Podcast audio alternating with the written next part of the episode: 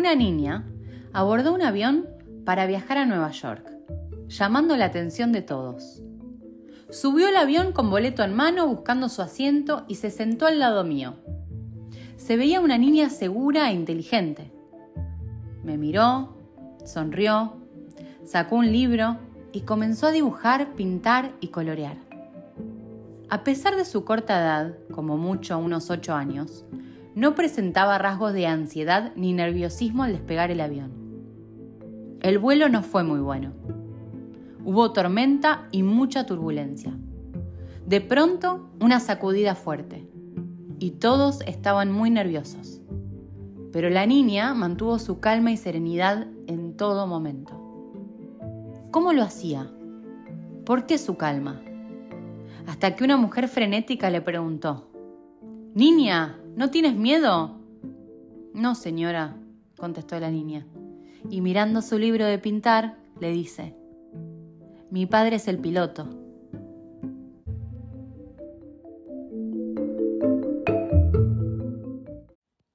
Hola, hola, hola, muy bienvenidos a Visión Acuariana, un nuevo episodio. Muchísimas, muchísimas gracias por estar eh, ahí del otro lado y por inspirarme tanto, porque este episodio em, fue toda inspiración de mensajes que me estuvieron mandando, de cosas que estuvieron saliendo en los vivos, así que es como puro del intercambio de personas, de exponernos, de, de que me compartan cómo se sienten, lo que les pasa, eh, no sé, los desafíos que tienen. Y se muestren así vulnerables conmigo. Y les agradezco hasta la luna ida y vuelta que lo hagan. Em, y que me permitan también intervenir y decirles algo, o sea, eso es como me dan esa confianza que se las agradezco mucho, mucho, mucho. Em, y como que siempre yo quiero darle ahí como algo que te pueda hacer bien. Yo no lo sé, pero lo hago desde esa intención. Em, y, claro, como que también corremos el riesgo todos de, ofendernos, ¿no? Y que le, que le dé al ego la cuestión. Ay, no, ¿cómo me va a decir eso? O sea, ese es el ego, el único que no quiere que crecer y expandirse y estar en contacto y que el alma tome, tome el mando es el ego. Así que yo no tengo ningún inconveniente tampoco en, en que te ofendas, porque no tengo ningún inconveniente en ofender a ese ego que es el que nos está separando del amor y de elevar nuestros estados de conciencia. Voy a, mm,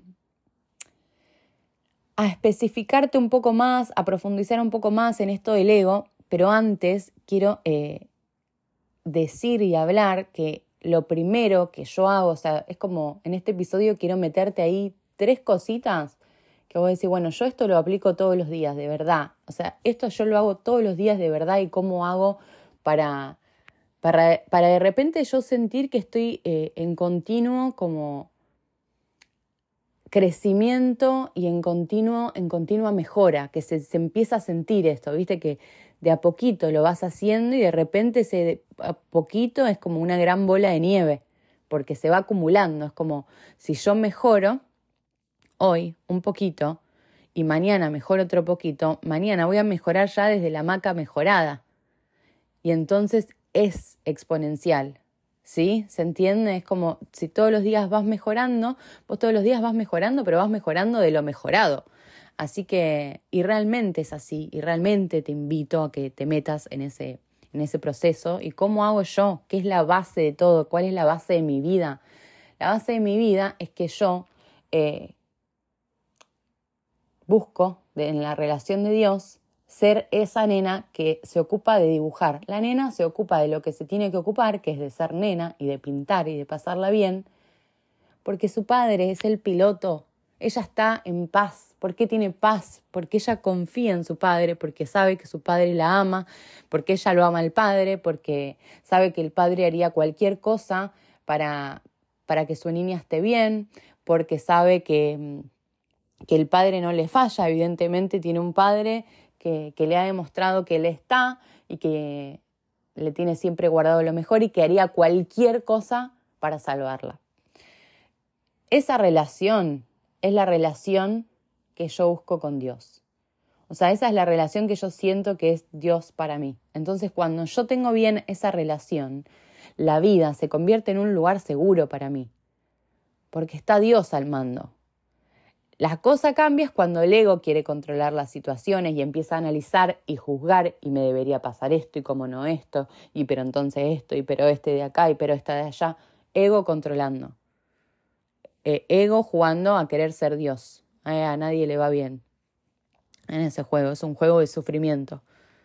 Apenas empezás a juzgar, empezás a sufrir, porque no fuimos diseñados para sufrir. Y, y hablando, eh, hablando el otro día con, con uno de mis mentores, eh, hablamos de esto de que, claro, mi, mi, espiritualidad se basa en una relación con, con Dios. Eh, en una relación así como de, de yo estoy para servirle.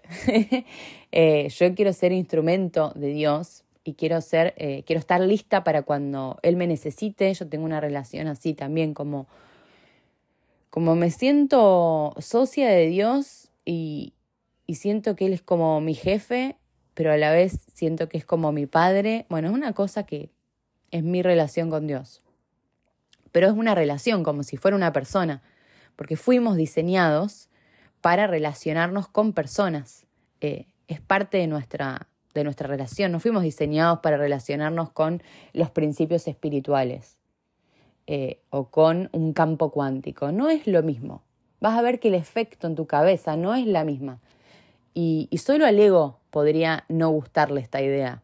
Como, ay, no, ¿y qué? ¿Voy a perder el poder? ¿Voy a perder toda, toda mi personalidad? O sea, solo al ego le molestan estas cosas. El que sabe quién es, no tiene ningún problema. Le pueden decir es este, es esto, lo otro, que no le va a cambiar.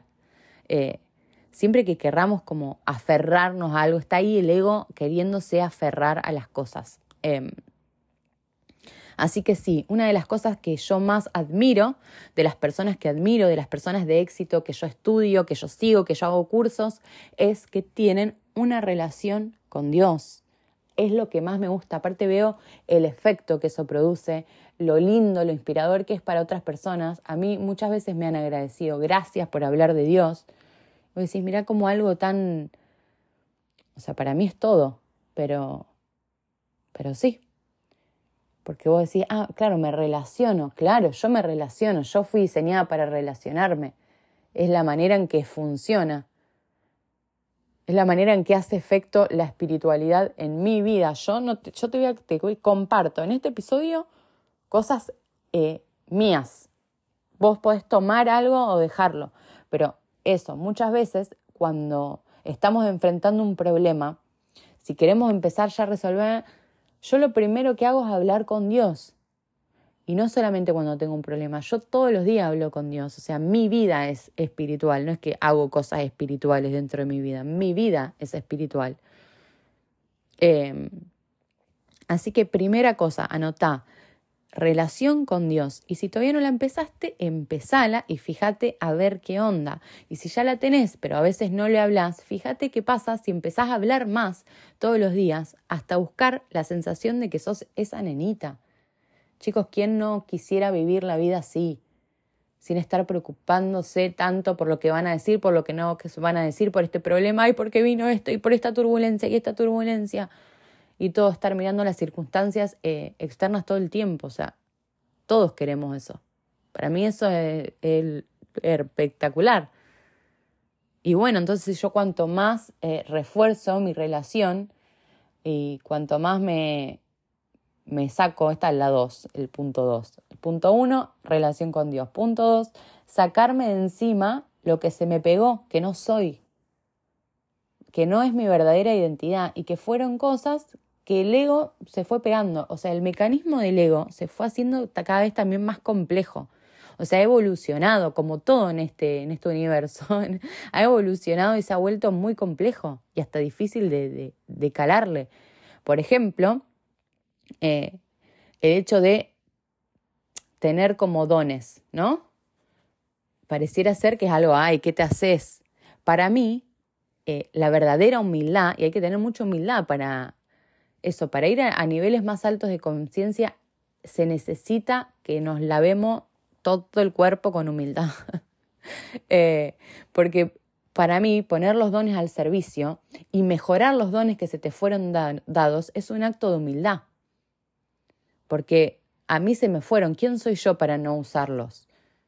Pero si vos tenés miedo de quién sos y tenés miedo de lo que digan y no sé qué, capaz que te creas mejor porque no mostrás cómo tocas el violín, porque te estás guardando los, los dones en tu casa, porque no los estás mejorando a diario, porque los abandonaste alguna vez y están en un cajón, porque sabías tocar el piano, porque te encantaba la música. No te encantaba por vos, o sea, eso se te fue dado. Esa es la verdadera humildad. Y cuando encontrás en esa comunión con Dios que vos en realidad las cosas se te fueron dadas y te sentís bendecida de que en esta, en esta creación, que nosotros no somos los protagonistas, el protagonista es Dios y nosotros somos parte de su creación, pues decís, ay, qué espectacular, sí, voy a mejorar esto para que lo uses cuando se necesite. Salió mucho en los vivos y doy el ejemplo con esto, que es así pequeñito, que, que es que me habían dicho que era mandona, ¿no?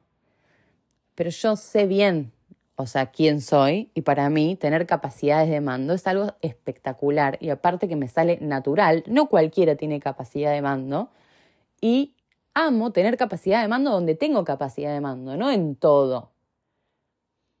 Entonces, cuando y me sale natural, digo, por ejemplo, en, en reuniones familiares o en cumpleaños o cuando yo hago una, un evento en mi casa o cuando hay mucha gente o en un restaurante, eh, por eso me pasa mucho en mi trabajo, me encanta porque tiene que ver con organizar eh, limpieza y orden. Amo yo eso, soy buena para eso. Soy buena, me sale natural. ¿Por qué? Porque me gusta limpiar.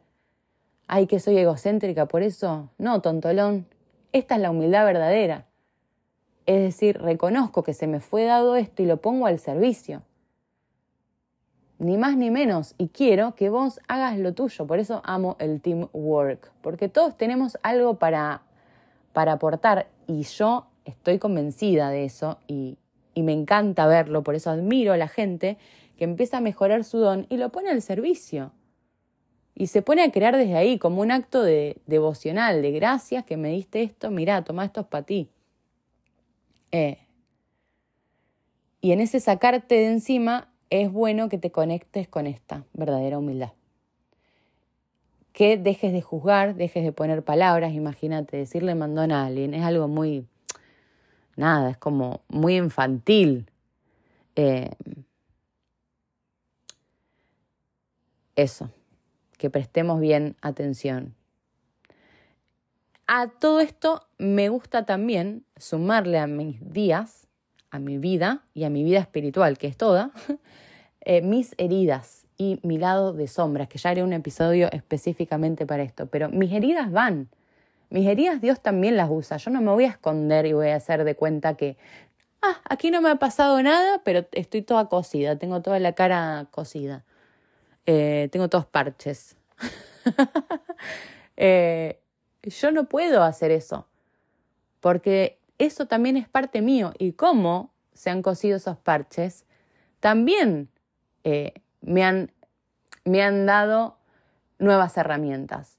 Y yo sé el poder que tiene la identificación con otra persona, porque yo la primera vez que me empecé a sentir eh, que no estaba sola, era cuando escuchaba a otras personas compartir desde sus vidas no perfectas, desde las cosas que no les salían, de los patrones que no podían romper que si ya probé esto, esto y esto, a mí también me pasó. Yo hice un montón de terapia por un montón de tiempo y, y vos decís, quiero romper este patrón y me ponía ahí una y otra vez y no me salía hasta que me salió. Pero eso también es parte de mi vida. Entonces, y, y, de hecho aprendí que lo mejor a todas estas cosas y, y de sumarlo eso a tu vida y a tu... es tu combo, digamos, es lo que tenés para ofrecer al mundo también. Porque vos no sabes cuántas personas eh, se pueden sentir identificadas con tu historia. Eso también es verdadera humildad. O sea, ¿qué te hace? Todo somos parte de una creación, no somos el protagonista y el ego nos quiere hacer creer que somos los protagonistas y que descubrimos cosas y que vos no sabés las cosas que yo pienso o a las eh, conclusiones que yo llevo. Mi, mente es única, mi mente es única. Pues no, pues no, todo eso es ego. Eh, y por eso me encanta sentir que somos todos hijos de un padre y que nosotros somos hermanos, porque hermanarse significa unirse y esa es nuestra misión. Todo lo que nos desune es, se va. Y, y para mí, o sea, es tan claro que a eso estamos, eh, es recontraparte de nuestra misión como humanos, ser ser humanos, eh, ser seres, seres humanos, conectarnos, eh, hermanarnos y sacar, hacer este trabajo diario de sacarme de encima lo que se me pegó que yo no soy, que no es mi verdadera identidad. No es. Y es muy tentador porque este mecanismo del ego que se fue mejorando tanto es tentador y tiene sus cosas. O sea, la primera cosa que tiene es esto de, de, la división. O sea, nace desde la división, desde que nos ve a todos separados y que somos especiales y no sé qué. ¿Somos distintos? Sí, somos distintos. Vos tenés dones que yo no tengo en vez de creer que son tuyos, bañate en humildad, conectá, elevemos nuestro nivel de conciencia y démonos cuenta que todo esto, que los protagonistas de la historia no somos nosotros. Y entonces, desde ese agradecimiento, incluso vas a disfrutar más lo que te sale bien. Em, y que encima es eso que te sale bien, es eso que naturalmente vos te pones a hacer, o sea, es como parte de lo que te gusta hacer. A mí naturalmente me gustan ciertas cosas, me inclino desde siempre hacia ciertas cosas. Bueno, es por ahí, mejora eso que te gusta, que te divierte. Eh, y hay muchas personas que ni siquiera saben lo que les gusta. Porque es así, hay muchas personas que no saben lo que les gusta. Bueno, Dios sabe lo que te gusta, Dios te conoce.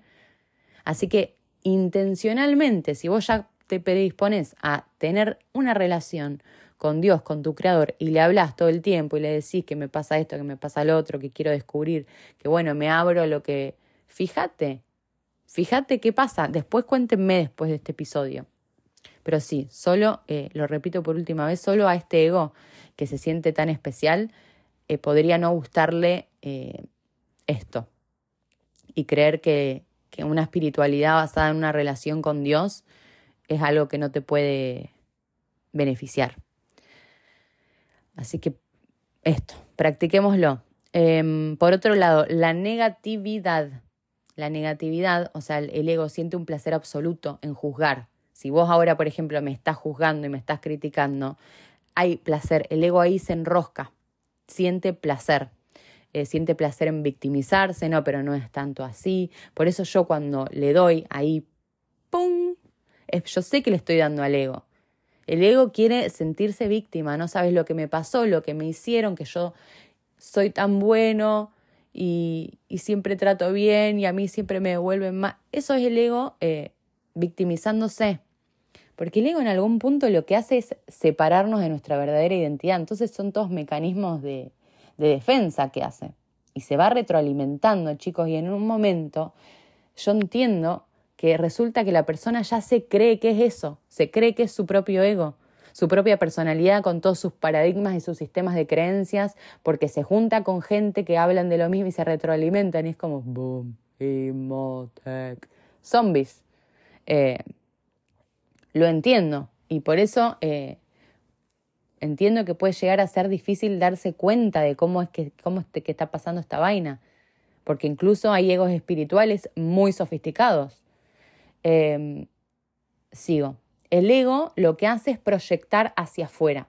Siempre está proyectando hacia afuera como y también culpabiliza. Se culpabiliza a ellos mismos porque imagínate, ¿no? Si vos sos tan capo, porque el ego siente que es el capo de la película, como sos tan capo y tenés un re talento, eh, capaz que a veces se vuelve en contra y entonces no te deja triunfar. Eso también es el ego y, te, y te auto boicoteas. Eso también es el ego. es espectacular, eh, porque nuestra verdadera identidad es que todos somos capos, hijos de Dios. Imagínate vos profundizar tu relación a diaria, a diario y salir de tu casa sabiendo quién sos, sabiendo que vos sos la nena. La nena está libre creando lo suyo, no tiene culpa por hacer un dibujo y estar creando en una de las, de las sesiones privadas con una, con una chica que estoy mentoreando, después de, de, unos ejercicios que hicimos y de unas semanas, ¿no? Porque esto lleva como un proceso. Uno cuando se empieza a enfocar en algo y tiene herramientas y tiene una guía, no sé qué, las cosas, pling, van sucediendo. Y la conclusión a la que llegó fue que me dijo, qué poco creamos. Y me encantó esa reflexión, porque digo, exacto, ¿cómo vamos a estar creando si no sabemos quiénes somos, si no sabemos que podemos crear? Si cuando sabemos que podemos crear nos empezamos a sentir que nosotros somos los capos, vos me estás jodiendo. Eh, y todo es desde dónde nace, ¿vieron? O sea, en, nuestra vida todo es desde la intención que nace. Otra de las cosas que, le pasan al ego es que tiene miedo a perder. ¿Por qué esto? Porque se identifica con las cosas. Mi auto, mi casa, mi hijo, eh, mi mujer, mi esposo, mi novio, mis amigos, yo, mis talentos, todo. Y, tengo miedo a perderme. como tiene miedo a perder, se apega. Se apega a las cosas y se identifica. Es doloroso eh, desapegarse. Como que estás ahí pegado con, con la gotita y y te tenés que despegar. Es doloroso. Pero bueno, sabe que, que es ese proceso y que es eso quizás lo que te esté separando. Imagínate vivir en fe absoluta. Vas a crear mucho más libre. Obviamente que nuestra, nos vamos a sentir más libres. Y bueno, para mí, para mí va por ahí. Libre y no libertino, con, como con, sentido. Imagínate eh, eso, tener una vida con propósito, que vos ya sabés qué dones tenés y no te empezás a distraer tanto. Ya más o menos se va simplificando tu vida y vas haciendo lo que tenés que hacer. En mi caso, para mí me suena una vida mucho más pacífica y bonita y con sentido. Eh, el otro día escuchaba, hace como dos semanas, así que no me acuerdo específicamente, eh, pero decía este neurocientífico que, que la ciencia va cambiando muy rápido todo el tiempo y que él está todo el tiempo leyendo artículos nuevos sobre la ciencia. Y eh, que por otro lado, dice, ahora esto que voy a decir va a sonar un poco de autoayuda, pero la ciencia descubrió que eh, nuestras creencias y los pensamientos que vamos teniendo en nuestra mente crean nuestra realidad.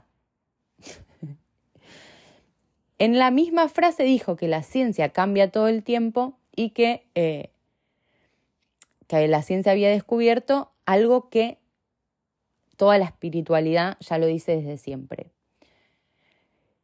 Y seguía, ¿no? Y siguió diciendo como que, bueno, que Belén Dios no creía. Y, y ya.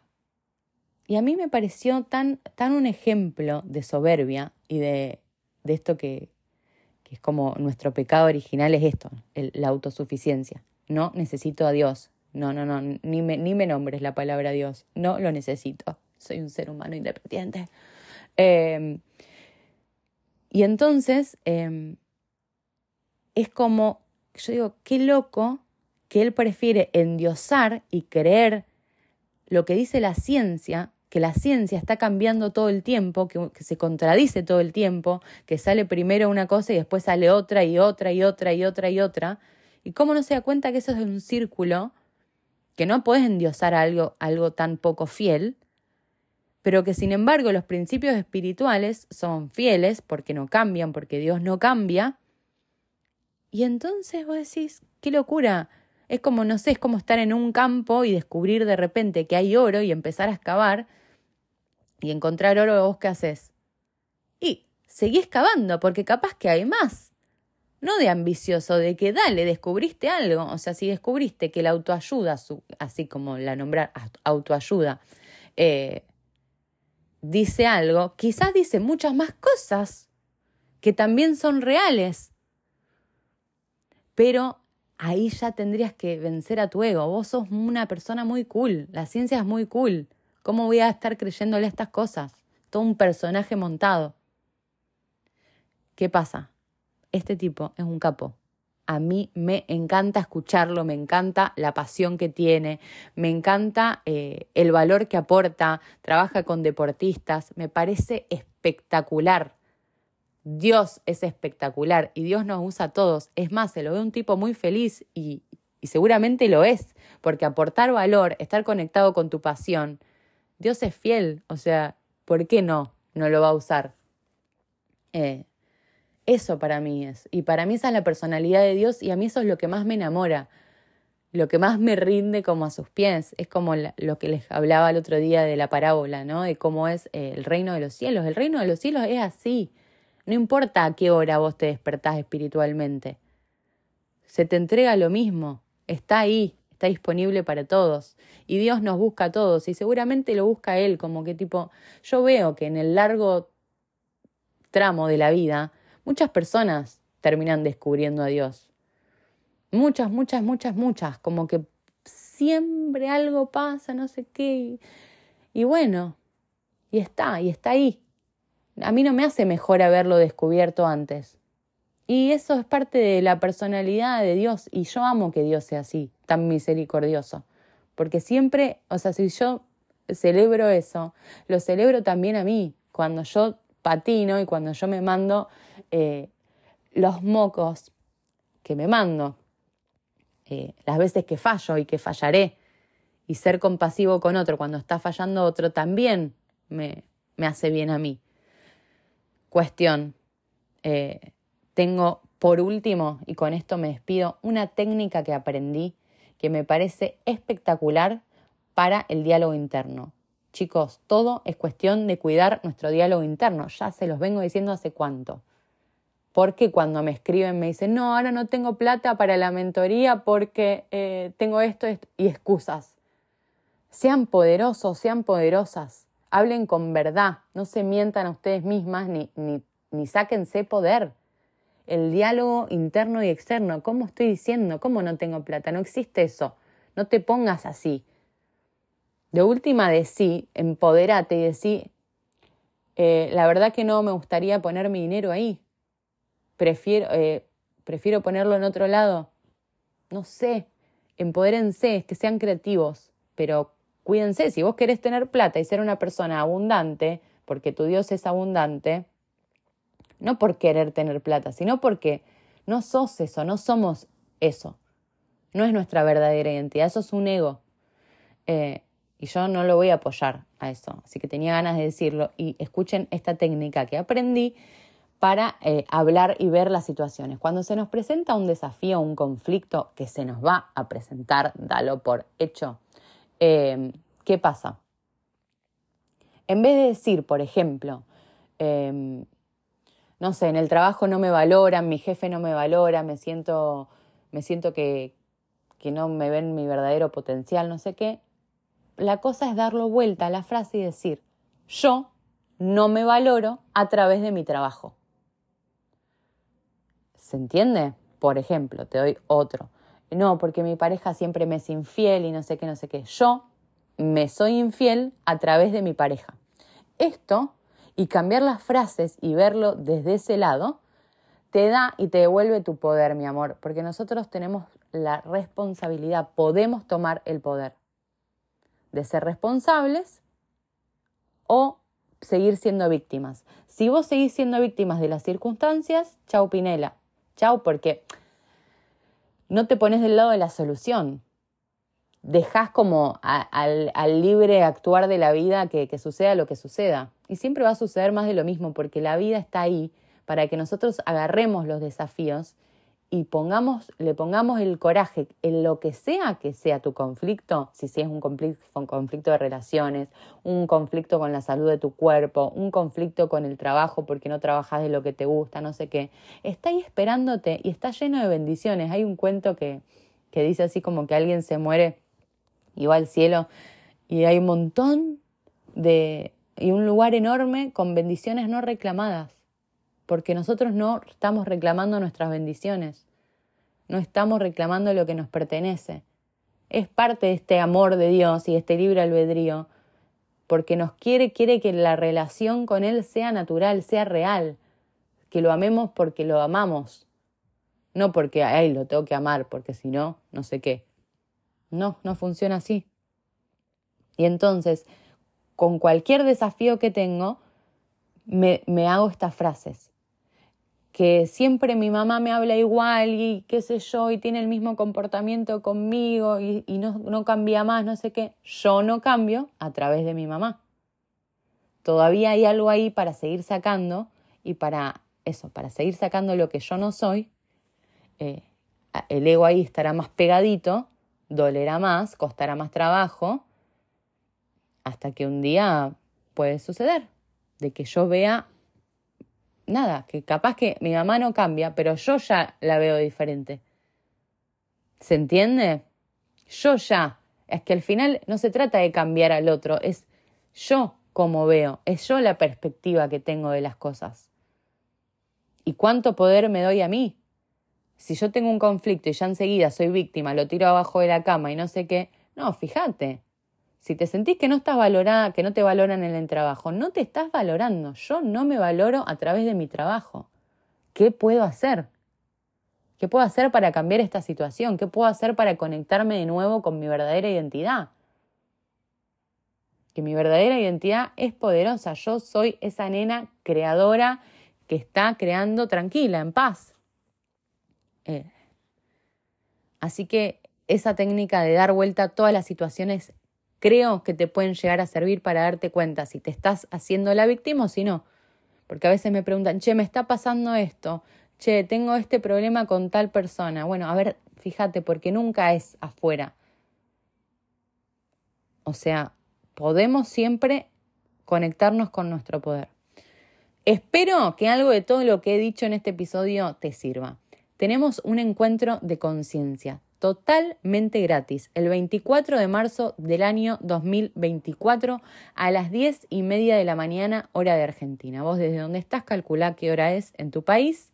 10 y media de la mañana hora de Argentina, un encuentro gratis por Zoom donde nos podemos ver las caras y voy a hablar sobre eh, los estados de conciencia que tan, tan importante y claro me parece ver, eh, porque todo cambia dependiendo del estado de conciencia en el que estás. Porque tus emociones hablan de donde el estado en el conciencia en donde estás.